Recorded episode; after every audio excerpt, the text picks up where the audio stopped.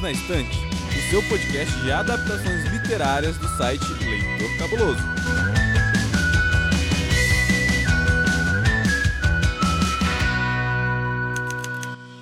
Olá, ouvinte! Seja muito bem-vindo, muito bem-vinda a seu favorito, preferido podcast de literatura e adaptações literárias perdidos na estante. Hoje nós vamos continuar falando de coisa gostosa, porque esse arco, né, gente, só tem coisa gostosa. E para me ajudar aqui na cozinha, que nós estamos gravando da cozinha, acredite, eu tenho a minha amiga Aline Bergamo. Tudo bem, Aline? Tudo ótimo. Vamos aqui de novo falar de comidinhas, nem todas tão gostosas assim, algumas fazem chorar e tal, mas é isso aí. Estamos aqui também com o Paulo Vinícius.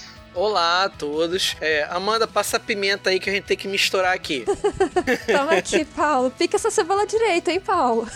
Olha, é, passei o tomate pra Aline, vamos cortar e vamos preparar essa comida porque o pessoal tá faminto, né? E faminto por histórias, faminto por literatura. Estamos aqui hoje para falar de filme, um filme americano. Filminho com comidinha, nada melhor, né, gente? E para isso nós vamos falar de Como Água para Chocolate, esse romance tórrido, caliente. E, Paulo, tem uma surpresinha para você, hein? Eu vou chamar o assistente para apresentar um pouquinho mais sobre esse filme picante e nós voltamos já já. Fala aí, assistente. Como Água para Chocolate é um filme mexicano de 1992 com Lumi Cavadios e Marco Leonardo nos papéis principais, dirigido e produzido por Alfonso Aral e roteirizado pela mesma autora do livro, Laura Esquivel. O filme foi bem recebido pela crítica e pelo público em geral. Entre as reviews de destaque, Como Água para Chocolate recebe 87% de score no Rotten Tomatoes e 86 pontos pelo Metacritic. Paulo, meu querido, sobrou para você. É hora da vingança. É né? hora da vingança. Eu estou aqui comendo meu chocolate sabor vingança. Se prepara, porque eu vou pedir para você apresentar para os nossos ouvintes a sinopse deste filme falando portunhol. Que beleza. Vá lá, manito.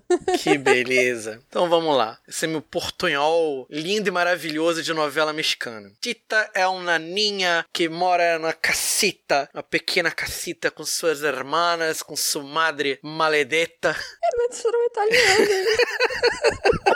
E sua madre é uma pessoa muito triste, perdeu o marido e agora Tita se apaixonou por Pedro. Pedro, aquele homem másculo, aquele homem forte que anima o seu ventre, o seu interior, e ela não consegue evitar a sua paixão, mas sua madre manda sua irmã mais velha, Rosaura, se casar com ele. E nesse momento que surgem as brigas familiares entre Rosaura, entre Tita e sua irmã Gertrudes, que escapa com um hermoso revolucionário. E essa vai ser essa história emocionante que é como água para chocolate. Palmas para o Paulo! Arrasou! Assista nos próximos capítulos de A Usurpadora. Ai, meu Paola Deus. Bracho irá retornar no meio desse filme. Ah, meu Deus, ótimo, adorei. e aí, gente? Já que o livro traz todas aquelas receitas maravilhosas, umas coisas assim impossíveis para nossa realidade, vamos combinar, mas que dão água na boca, o filme por outro lado, já é mais visual, né? Tem todo aquele preparo, aquela cozinha cheia de aromas e pimenta e tudo mais. Deu fome assistir? Olha, eu sou da opinião que comida mexicana em geral ela é mais gostosa do que bonita. Tem muito prato que você olha e não, não me chama atenção, não. Aquele com as pimenta lá do final mesmo é um que, tipo, tem zero vontade de comer. Mas tem uns bonitos. Ai, gente, assistir esse filme me deu fome, cara. Eu sou fã de culinária mexicana. Tem uma receita de chile, eu acho, não tem? Tem, tem sim. É a do, é a do casamento tem no, sim. no final. Mas não vamos falar de quem é o casamento, né, gente? Ainda não. Tem a nogada, né? Apesar de que minha esposa não gosta de receitas com ovo, a nogada é algo tradicionalíssimo da culinária mexicana. Mexicana. Não conheço esse, Paulo. Nogada é o que a gente chama de. É, é, é- cara, é uma bebida feita com ovo. É uma gemada. É tipo- Uma gemada, é, né? gemada. É. É isso aí. Eu sabia que vocês conheciam como gemada. Uma gemada muito bem feita é, é deliciosa. É. Claro que tem que ser bem feita, Então. pra tirar aquele ovo, aquele cheiro e aquele gosto, É, né? o problema é o, é o cheiro do ovo, né? É, O tem que é o bater muito incomoda. bem. Ou tirar o. A pele. né, o- a A pele. pele, do- olha só, Perdidos na Estante, seu podcast de culinária. Não, pera. Isso aí. Deixa eu aproveitar uma coisa que eu esqueci de perguntar pra vocês na Fale. semana passada. Mas eu quero saber assim, vocês conseguiram, só pela dedução, sem pesquisar no Google, vocês conseguiram entender por que, que o nome do livro é Como Água para Chocolate? Eu vou deixar o Paulo responder primeiro. Não. Não, Não. Não. eu não procurei no Google, eu entendi durante a leitura. No filme, inclusive, não explica tão bem, não. No, no filme eu achei que isso ficou bem perdido. Uhum. Eu não sei se eu vou ter a mesma leitura que você, Aline, mas é de um momento do livro que ela fala que ela está a ponto de ferver como aquela água para chocolate que ela está fazendo. Você entendeu de forma diferente? É, no caso eu não tinha entendido e eu fui pro Google e essa foi a Ah, é? definição que o Google me deu. Então você está correta.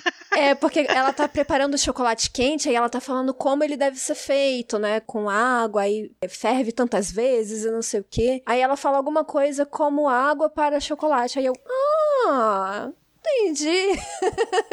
Perguntei isso porque na, primeira, na minha primeira leitura isso passou bem É, tem despercebido. E aí eu fiquei com isso assim na cabeça, eu fui procurar e aí eu voltei no trecho do livro e tudo mais. Mas na primeira leitura eu achei que não me chamou atenção a ponto de eu associar, nossa, ela falou o título do livro, entendeu? Eu vou te falar que me chamou a atenção porque eu sempre me perguntei por que desse título, porque eu acho um título curioso. Na verdade, eu achava que, olha só, a viagem na minha cabeça, eu achava que era alguma coisa como água e óleo, sabe? Alguma É. comparação nesse sentido. E não fazia muito sentido pra mim. E aí quando eu li aquela frase, eu, ah, entendi, então é isso. E realmente, assim, eu não sei se vocês são confeiteiros de plantão aí amadores, mas tem uma coisa que a gente sabe: é que se você está derretendo o chocolate e você derruba água nele, você perde o ponto do Você chocolate. destempera o Sim, sim, chocolate, sim. isso. Então, essa é a primeira associação que eu fiz. Olha só, mais dicas culinárias.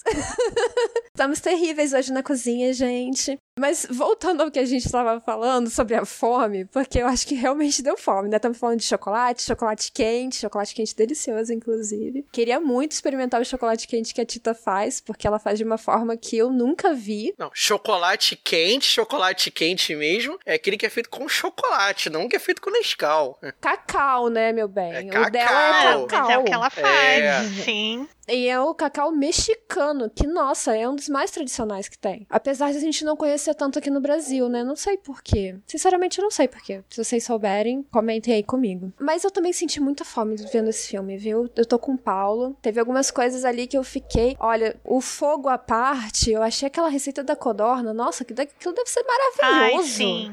Aquela é muito bonita, Nossa, realmente. aquilo deve ser uma delícia. E eles comendo, vai, vai dando uma vontade de experimentar também.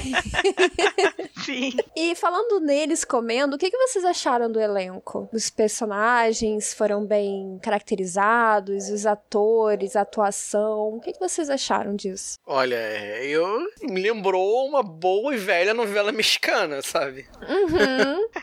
Porque é um elenco Sim. típico. Eu imaginei quase ver a Paola Bracho aparecendo de vez em quando no filme, né? Carlos a Maria Daniel. do Bairro, né? ah, Maria do Bairro. A atuação não compromete, não. Ela cumpre o papel dela. Eu acho a personagem da Tita é aquilo que eu imaginei mesmo. O Pedro é aquele mocinho bonito, hermoso. Meio canastrão, né? Eu achei o Pedro com cara de chorão, gente. A mãe é aquela pessoa desagradável, nojenta mesmo. A mãe, visualmente, assim, de roupa, de cabelo, tudo, ela é muito vilanesca, assim, E né? aquela mulher rígida, né? Dura. Até nas expressões É, faciais, né? Vocês sabiam, inclusive, que a Lumi Cavassos, eu não sei se tô falando certo o nome dela, que é a Tita, ela ganhou um prêmio pela atuação dela no Festival de Gramado. Olha só. Eu achei a atuação muito boa. Assim, tem algumas coisas realmente meio clichês, né, na atuação, mas a gente tem que relevar um pouco a época também e, e o estilo do- da produção mexicana, né? Uhum. Mas em geral eu achei muito bom. Eu gosto como ela usa bem o olhar, assim, né? Ela é pra, bem expressiva, né? pra atuar, né? Ela se expressa. O muito filme é aquela produção que não- ele não tem vergonha de suas origens, abraça bem, né? A trilha sonora típica mexicana, com mariachis e o caramba quatro, Uhum. né? Não é nada que a gente já não tenha visto em nenhum outro lugar. Engraçado você ter falado isso, me chamou a atenção uma coisa, Paulo. Pode até ser uma opinião leiga minha, de repente me corrijam, mas não me parece um filme pra exportação. Não, Sabe? Eu acho um, um filme bem tradicional, Uhum. segue as origens mexicanas e é isso aqui que nós temos pra oferecer. Gostou, gostou, não gostou, sinto muito. Diferente de várias produções, né? Porque tem várias produções internacionais que nós vemos que tentam seguir um padrão hollywoodiano. Nesse sentido, eu acho bem diferente. Não, então, é, eu havia comentado ah, rapidamente na semana passada, né? Eles seguem umas regrinhas de, de montagem de enredo típico de novela mexicana. Aliás, Uhum. eu recomendo pra quem quer conhecer mais como é que é o funcionamento dessas produções televisivas né, latinas. Recomendo ter um livro muito bom do Mário Vargas Llosa e esse filme tem a cara desse livro. Parece até que eu tô enxergando o Llosa, o o personagem que o Llosa cria nesse livro, escrevendo esse filme, que é Tia Júlia e o Escrevinhador. Ele- o Que é curioso, o nome de quem produz roteiros para novelas latinas é Escrevinhador. Hum, interessante. Olha só. Não sabia disso. É. Existe toda uma tradição por trás do escrevinhador. É aquele cara que ele tem a fórmulazinha básica de sucesso da novela, de como que você constrói os personagens, quais são os atos da narrativa. É porque você vê que parece até uma jornada do herói. A narrativa, né? Ela tem um início em que apresenta o personagem, aí depois ela vai apresentar os obstáculos, os problemas, depois tem a primeira crise, depois tem o momento de superação, a segunda crise, a ruptura, aí tem o que na jornada do herói a gente chama de a busca pela ambrosia, que é o momento de você ganhar o poder final pra enfrentar o vilão, né? Que é esse momento da recuperação, é o momento que o protagonista volta mais poderoso, volta mais dono de si, e aí ele encara os problemas e procura soluções. Então quer dizer, Paulo, que a Laura Squivel é a escrevinhadora? É a escrevinhadora. Tá vendo, ouvinte? Você não sabia disso também, tenho certeza, mas se sabia, me corrige. então, nós estávamos falando dos personagens. Além da atuação, vocês conseguiram enxergar esses personagens do livro nos atores? Ou foi muito diferente do que vocês imaginavam? Eu aceitei bem a caracterização. Eu achei que todos eles combinaram bem. Talvez o John, na minha cabeça, fosse um pouco mais velho do que ele é no filme, mas acho que o do restante eu não tive nenhum problema. Uhum. Eu achei ele, inclusive, um pouco mais simpático no filme do que eu achei no livro. É, é, também. Só o Pedro eu achei realmente muito chorão. E eu fiquei um pouco assustada, porque assim, lendo é uma coisa, né, gente? Nós sabemos que eles são jovens. Mas, gente, quando eu vi o filme, eu falei, não é possível que essa criança é a Tita. porque ela é muito novinha. E o Pedro também é muito novinho. Eu fiquei, eu tive um choque, assim, de. Nossa, como eles realmente eram jovens, sabe?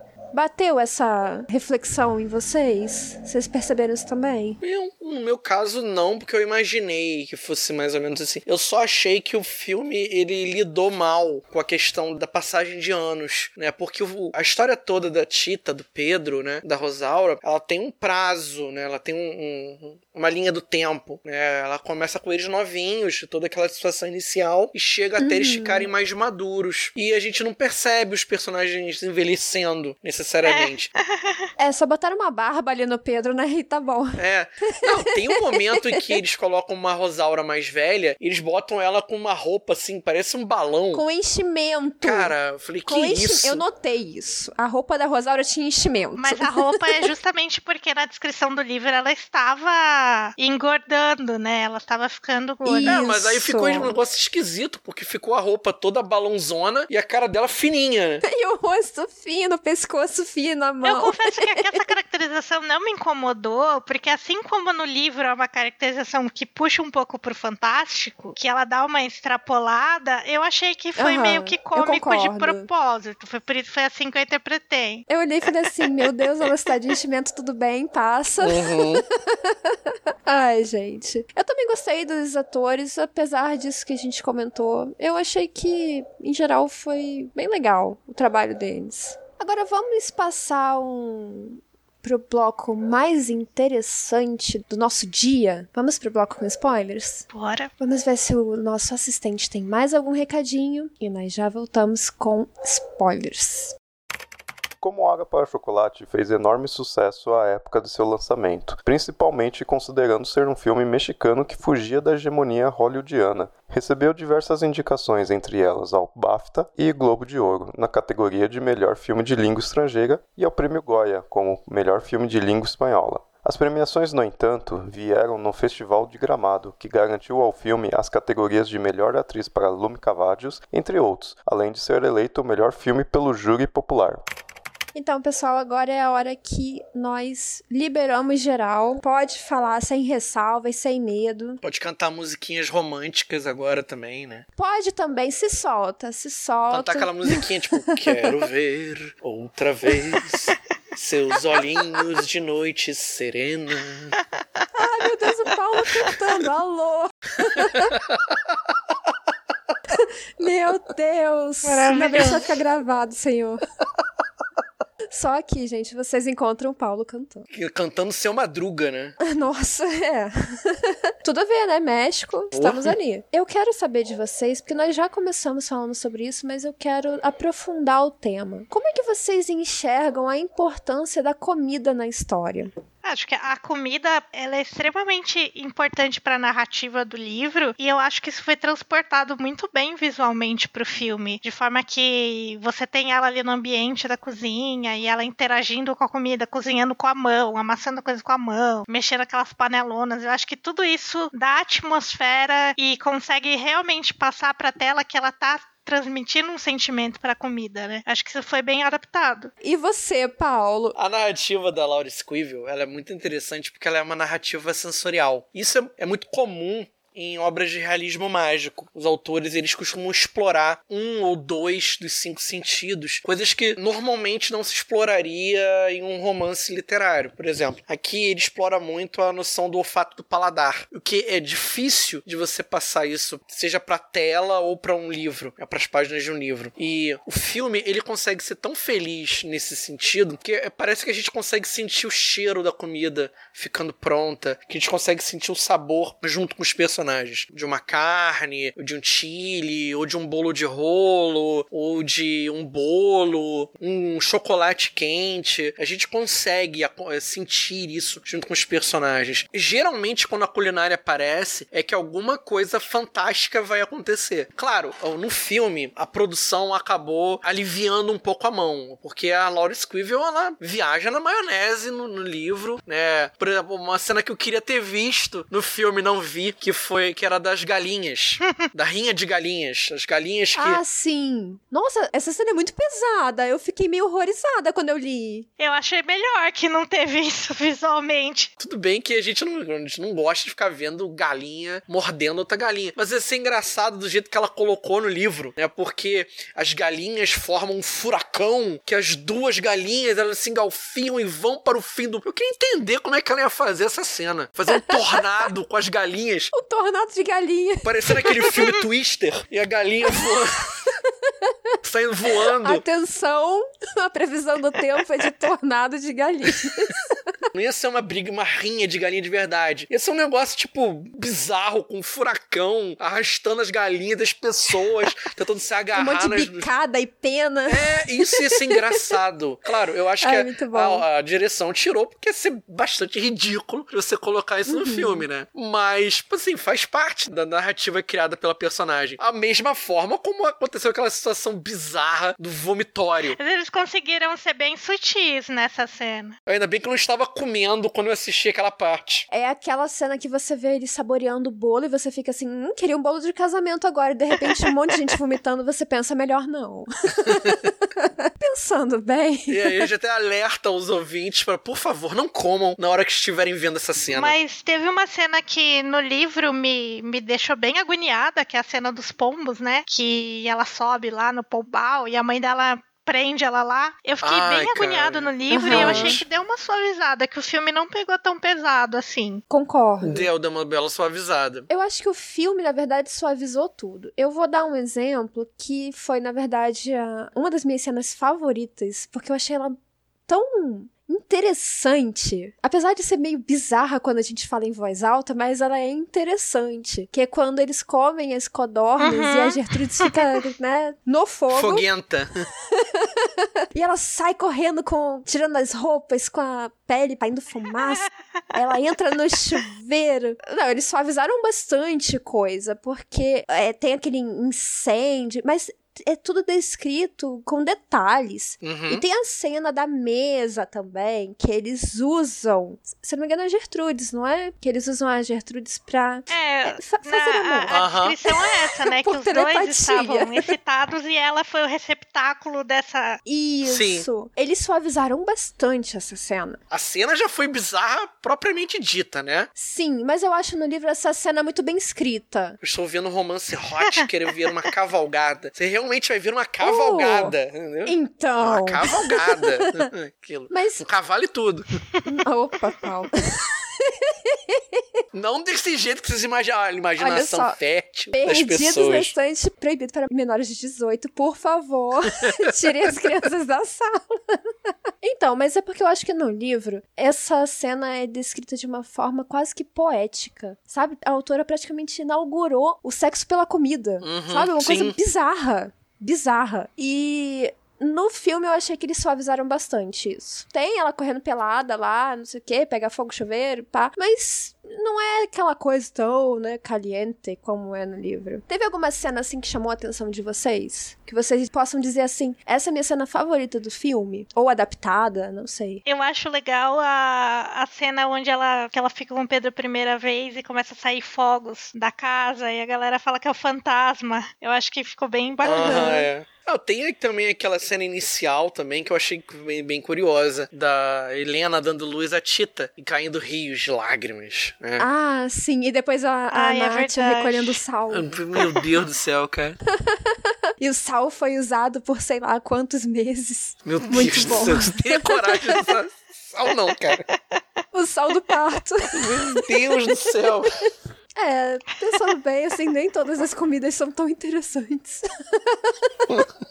Ai, ai. Mas nós falamos bastante agora dessas cenas e também tem o romance, né, gente? Eu quero falar assim do romance principal. Nós já falamos um pouquinho no livro, no episódio do livro. Volta lá, ouvinte, se você ainda não ouviu e pega a nossa conversa sobre a Tita e o Pedro. Mas eu queria voltar nesse ponto pra gente fechar questões aqui. Afinal, o que, que vocês acharam do romance e do desfecho desse romance com o Pedro? Eu achei o Pedro menos desagradável no filme. Eu não sei porquê. Talvez por ele ter essa cara de mais tonto. É porque ele é bonitinho, né, amiga? Não, não é isso. Tá brincando. Eu peguei tanta implicância com ele no livro e eu acho que até isso o filme suavizou.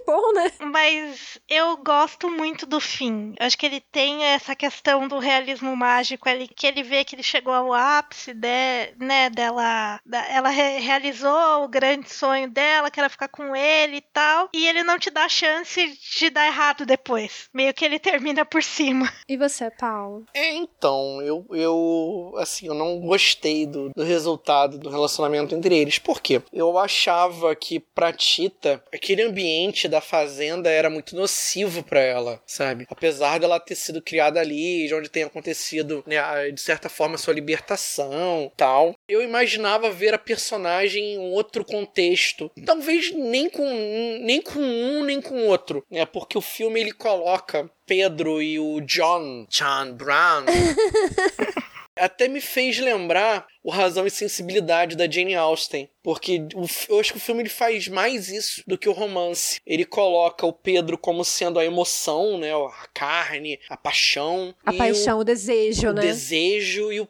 e o John. E o John é a razão. é a maturidade. Isso. Porque ela ama o John também, né? Ela deixa isso bem claro várias vezes. Como ela tem bons sentimentos em relação ao John. Como ela quer bem ao John. Mas talvez não seja aquele amor que ela gostaria de sentir, né? É, eu acho que no, no, no, se a gente fosse parar pra pensar em relação à personagem e ver o que, que ela passa no filme, nenhum dos dois atendia o que ela precisava de fato, sabe? Porque o Pedro, ele continua sendo imaturo, mesmo ele sendo mais velho. Uhum, Paulo, é verdade, Paulo, eu concordo, sim. concordo tanto. Tem aquele momento em que ele fica do. Ele é queimado. É, ele é queimado. e você vê que ele se comporta Isso. como se fosse uma criança. Ai, olha, eu revirei os olhos sim. três vezes naquela cena. Mas eu acho que a decisão dela também de ficar com ele, eu acho que tem uma parte da decisão dela que foi pela sobrinha, não foi por ele exatamente. É, foi. No livro deixa isso mais transparente do que no filme. Sim. Que ela, ela se apega muito à esperança. É, eu entendo, mas assim, a minha opinião, gente, eu não gostei nem do romance, que dirá do desfecho do romance. Porque eu fiquei o, o filme inteiro aí, a leitura inteira, pensando assim: Tita, corre, querido. It's a trap.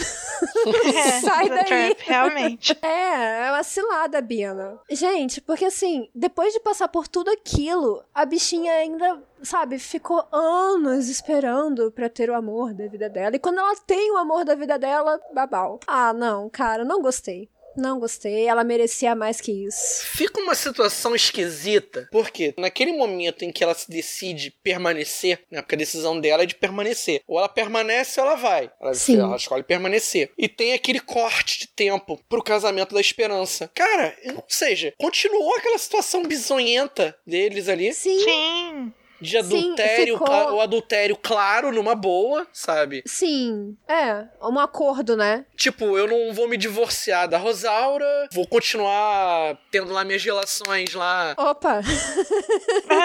no escurinho do cinema, e é isso ficou chato pra, pra irmã dela, ficou chato pra ela, e o, o cara que se deu bem, sabe? Gente, não... exatamente. Eu só conseguia pensar, gente, o único que saiu bem nessa história toda foi o Pedro. Foi. Que ficou foi. com a mulher, com a filha e com a amante. Parabéns, viu? É. é, mas então, é que a leitura que eu fiz foi que ela tomou essa decisão e ela aceitou isso. Porque eu acho que eu gostei do final, apesar da escolha dela, eu também acho que ela poderia ter feito outra coisa, mas eu gosto do final, né, que como o filme termina especificamente, porque termina ali nessa relação dos dois e não dá um futuro para uma relação deles que ia dar muito errado, porque uhum. ela ia uhum. continuar com ele e ele ia ser um macho escroto e aí ela ia se desencantar e se desapaixonar por ele. Então eu acho que o fato dela não ter esse futuro com ele, tipo, é mais bom do que ruim. É, mas aí de certa forma, fica a impressão de que parece que ela não amadureceu, sabe? Nem o Pedro, parece que o romance romance continua no mesmo lugar. Nem ela, nem o Pedro, eles não amadureceram. É. Porque assim, ela consegue, de certa forma, talvez o que ela quisesse fosse casar com o cara, né? A impressão toda foi essa, né? Porque ela não se casa com o cara, ela só tem relações com ele. Então, o momento de felicidade dela é quando não tem ninguém na fazenda e ela pode ter relações com o cara sozinha. Essa é a realização da vida dela. Ficou, ficou estranho, entendeu? Concordo. Acho que pela primeira vez ela se libertou de qualquer outra. Então, é, a, de qualquer. Mas a percepção que eu tive de libertação foi naquele momento em que ela consegue finalmente se libertar da mãe do fantasma da mãe. Para mim, aquele é o momento de passagem, tipo, de amadurecimento. E aí regride, né, Paulo? E ela dá um coice no, no, no, Pedro quando ele começa a dar um, ter um comportamento idiota. Isso, e aí eu pensei assim, é isso aí, garota, agora vai. Só que não foi. e ela regride, ela aceita ela as regride. coisas. Sim, eu concordo com essa visão, Paulo, eu também senti a mesma coisa. Eu fiquei muito incomodada com... Ai, com, esse, com essa história toda com o Pedro, pelo amor de Deus, sabe? Assim, Tim John, é, é isso. Se ela tivesse pelo menos conseguido conseguido casar com o cara, até justificava aquele é, final. De repente, né, se ele toma um jeito na é. vida e resolve isso, beleza. A Rosaura morreu, beleza, me livrei dela, agora vamos nos casar. Não precisa nem fazer um casamento grandioso. Ah, a gente teve um casamentozinho, a gente foi lá na igreja, fomos lá em Las Vegas, se, ca se casou, né? Foi pro motelzinho barato, teve lá o relacionamento, lá estourou os fogos de artifício, o cara teve um ataque cardíaco e morreu. Ai, meu Deus. Beleza, beleza, dá pra entender, entende? mas do jeito que a história terminou, ela terminou estranha porque a Tita, ela é a personagem em busca de libertação. Ela quer exercer plenamente o livre-arbítrio dela. E ela luta o filme todo. Mas eu acho que ela exerce, Paulo. É esse que é o problema. Eu acho que ela exerce, só que eu acho que ela tá tão presa naquela situação que ela não enxerga que a escolha dela é continuar presa. Sim. Tá? Ela tem a escolha. E ela não consegue entender aquele momento de corte dela, dela se libertar do fantasma da mãe, dela entender que o que ela sente pelo Pedro é grande, mas não é necessário para a vida dela. Era um momento de ruptura que aquele espaço para ela já não era bom, já não era saudável, já não, já não ia fornecer a ela um lugar para ela crescer como pessoa, que ela precisava sair dali. E ela, ao invés dela escolher sair, ela escolhe ficar, então ela se limita com isso. Eu entendo que essa questão do John de não é o amor da vida dela,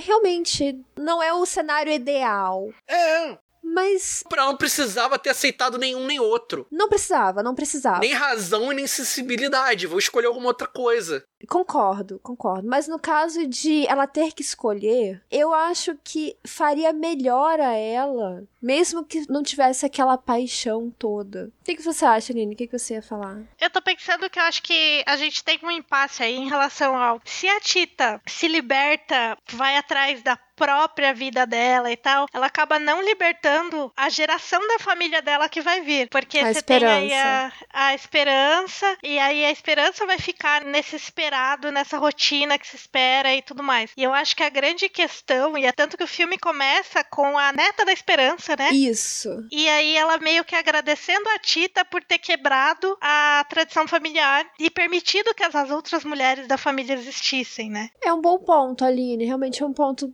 bonito da trama, né, de mostrar essa luta pela quebra de uma tradição que era opressiva, né, e injustificada também. É, realmente eu não tinha pensado por esse lado. Falando exclusivamente do romance ainda me incomoda, mas eu consigo enxergar desse ponto também, porque ela realmente tinha a esperança como uma filha, né? Quase Uhum. como uma filha. Filha que ela não teve. Isso. Que ela sacrificou tudo, né, gente? A verdade é essa. Ela sacrificou a juventude dela inteira por este traste deste homem.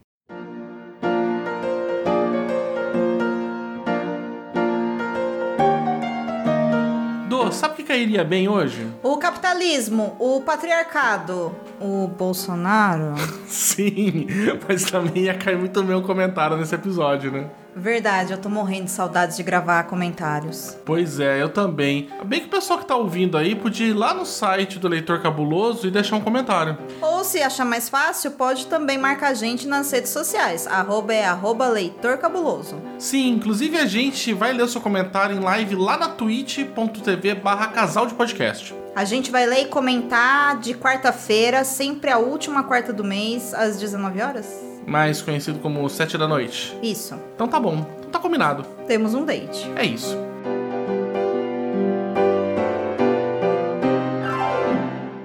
Bom, mas já falamos muito mal do Pedro, já fizemos a caveira dele aqui. Algum outro ponto chamou a atenção de vocês no filme? Ou alguma coisa que vocês não gostaram? Que de repente adaptou mal, que essa cena não ficou legal, alguma coisa do tipo? Pensando assim, porque a história ela se centra muito na figura da Tita, né? Os outros personagens eles acabam gravitando em torno dela. No livro eles têm mais espaço pra se desenvolver. O filme ele é muito mais direto. Muito mais preso, né, a Tita? É, ele é muito mais preso. É, olha, não, não muito. cara. Não. Não, porque assim, o personagem da Gertrudes, que é um dos personagens que a gente gosta bastante no livro, ela aparece, mas ela aparece tão pouco no filme. Eu queria Pouquinho, é é, verdade. eu queria ter visto mais dela. Ela, de certa forma, ela funciona como aquela voz da rebeldia, né?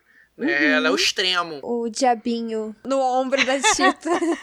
É, eu queria ter visto mais. A parceria que elas têm no livro era muito legal. Sim, concordo. No filme é mais direto mesmo. E você, Aline? Um ponto que eu senti falta é que a Change ela tem um arco no livro, ela é abusada, né, na, na invasão, e ela Isso. volta pra casa dela pra, tipo, se recuperar dessa experiência traumática. E aí um dia ela volta casada e ela volta com uma pessoa que aceitou ela apesar dessa mancha na vida dela, porque ela foi abusada e não sei o que mais. E naquela época isso era gravíssimo, né? Uhum. Sim, e ela tem todo um arco de se reconstruir, voltar pra fazenda, eu senti um pouco falta disso, porque eu achei que no livro ficou bonito, assim. Aline, engraçado que eu ia comentar exatamente sobre isso, porque no filme mostra, tem a cena, mas a cena é tão superficial e é tão rápida.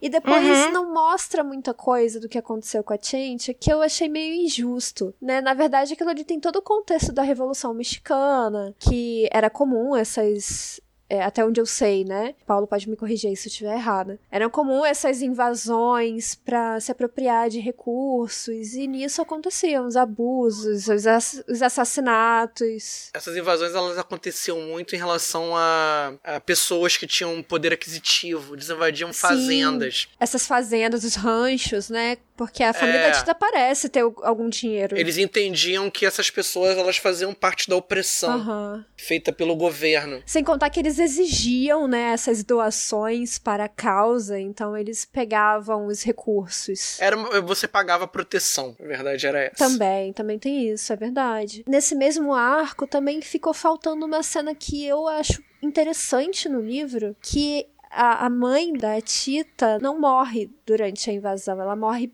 bem depois, na verdade, né? Uhum. E a Tita tem essa volta por cima da mãe, essa coisa de, hum, você está comendo na minha mão agora, querida.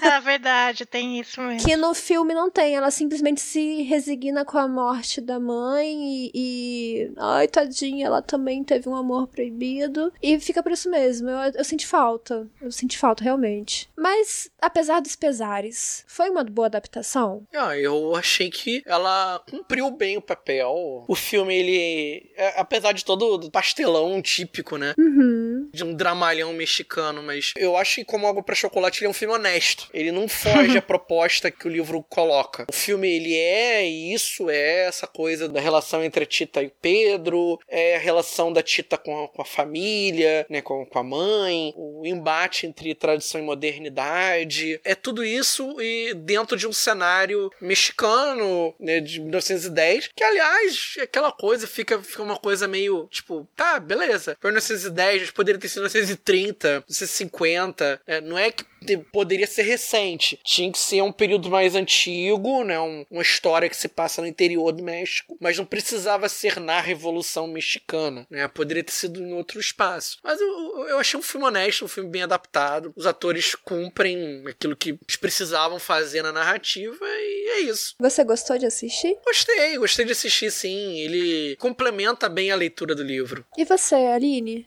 Eu concordo, eu acho que ele consegue ser bem fiel ao que a história principal, né, do livro, complementa visualmente, né, a leitura que a gente faz, mas eu continuo dizendo que o livro é muito fácil de ler pra você achar que viu o filme e tá bom. É. Concordo, concordo. Concordo. Uma desculpa meio falha essa, né? Até porque, gente, olha só, vou fazer um, um pequeno jabá aqui pro livro. O livro é baratinho, é, tem 200 páginas e você lê, assim, um piscar de olhos. Sinceramente, não tem desculpa mesmo. Eu também achei que foi uma boa adaptação. Eu achei um pouco literal demais a adaptação. É, é. Muito preso ao livro. De repente podia. Algumas coisas não funcionam tão bem em tela quanto funcionam no papel. Desculpa, mas eu ainda defendo o furacão de galinhas.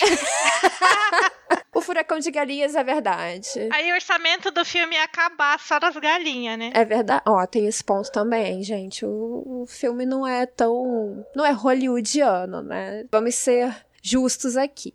Realistas. Mas, é, tudo bem, o Furacão de Galinhas eu abriria exceção, Paulo. Mas eu acho que nem tudo funciona tão bem. Eu acho que a parte do realismo mágico que a gente comentou que é tão poética no livro, perdeu um pouco dessa beleza no filme, porque tem alguns momentos que eu tive vontade, assim, de, de me esconder, de um pouquinho de vergonha alheia, porque ficou meio bizarro, meio estranho, não sei.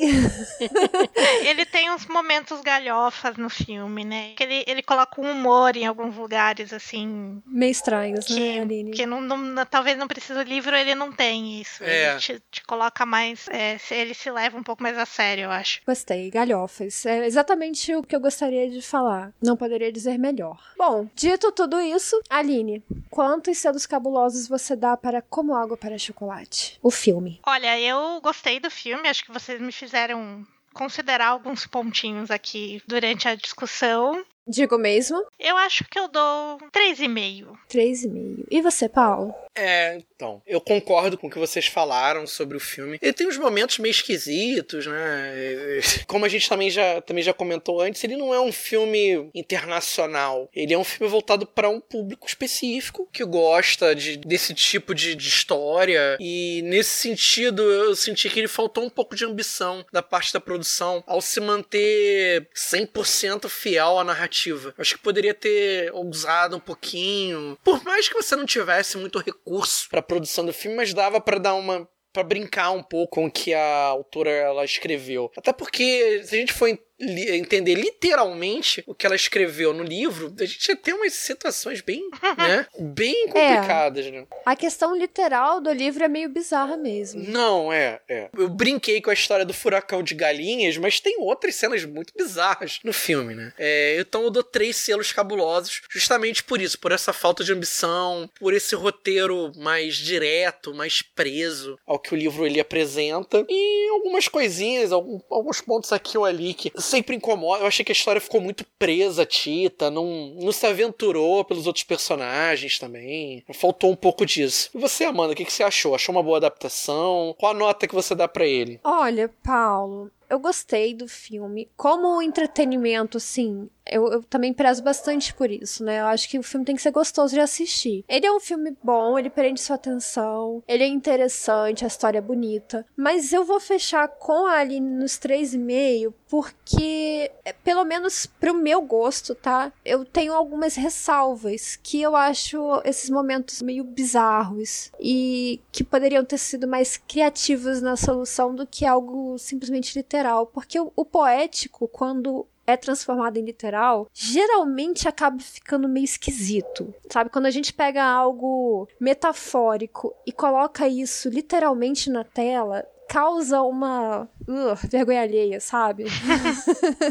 Porque é algo para ser sentido, não é algo para ser visto assim daquela forma. Eu acho que eles poderiam ter ousado um pouquinho mais. Então, na minha opinião, faltou isso e 3,5. Mais algum ponto importante, crianças? Eu sempre gosto de ressaltar que todo filme que é uma adaptação literária obrigatoriamente tem que ler trechos do livro e às vezes isso me irrita. É, uhum. Mas nesse caso específico desse filme eu achei que não me saltou tanto assim, não me, não me irritou. Interessante, interessante, verdade. Eles costumam fazer isso mesmo. Uhum. Eu acho que o, o que mais pega essas citações do livro são na parte da narração, uhum. né, no começo e no final, mas não me incomodou, não. Eu achei, inclusive, bem bonitinho. É, como introdução, acho que funciona bem, né? Eu acho que seria tão legal se eles tivessem, tipo, feito assim, a cada ato do filme, ou em cada trecho do filme, eles lerem a receita, assim, tipo, botar assim, três colheres de sopa de não sei o quê.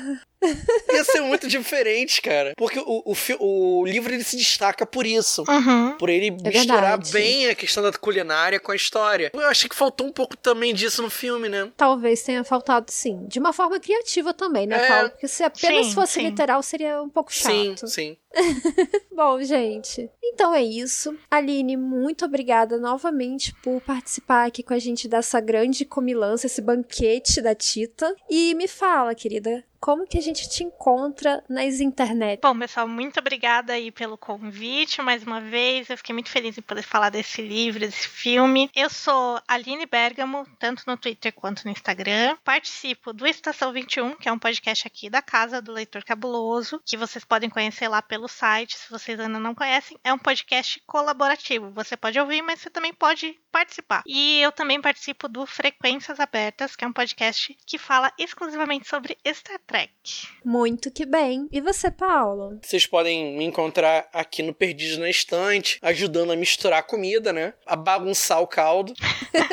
Às vezes salgar um pouquinho demais, né, Paulo? É, amargar um pouco também. ah, meu Deus.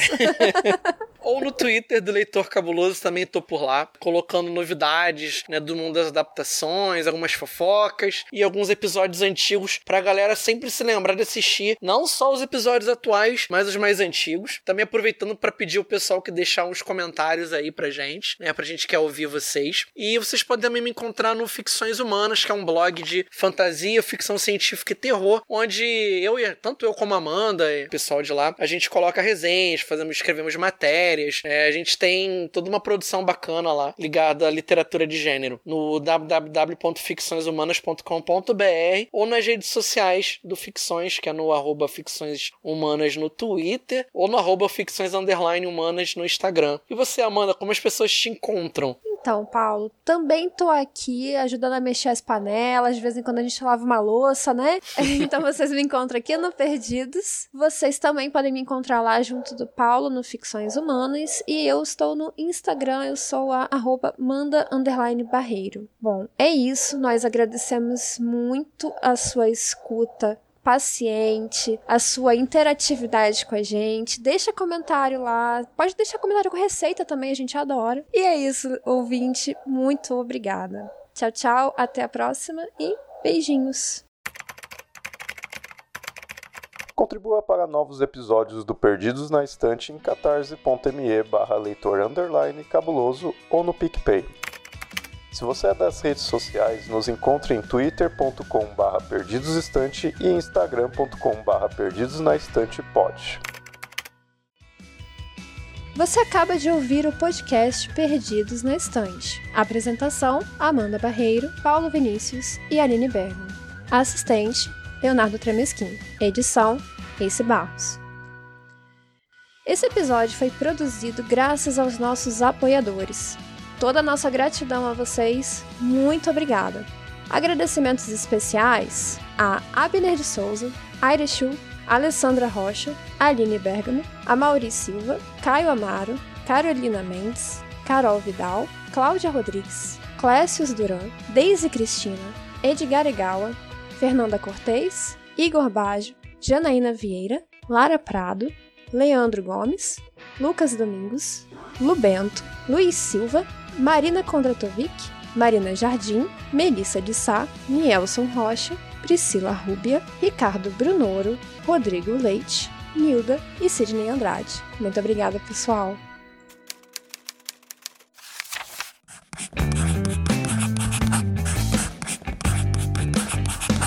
Esse podcast faz parte do site Leitor Cabuloso. Conheça nossos conteúdos em www.leitorcabuloso.com.br.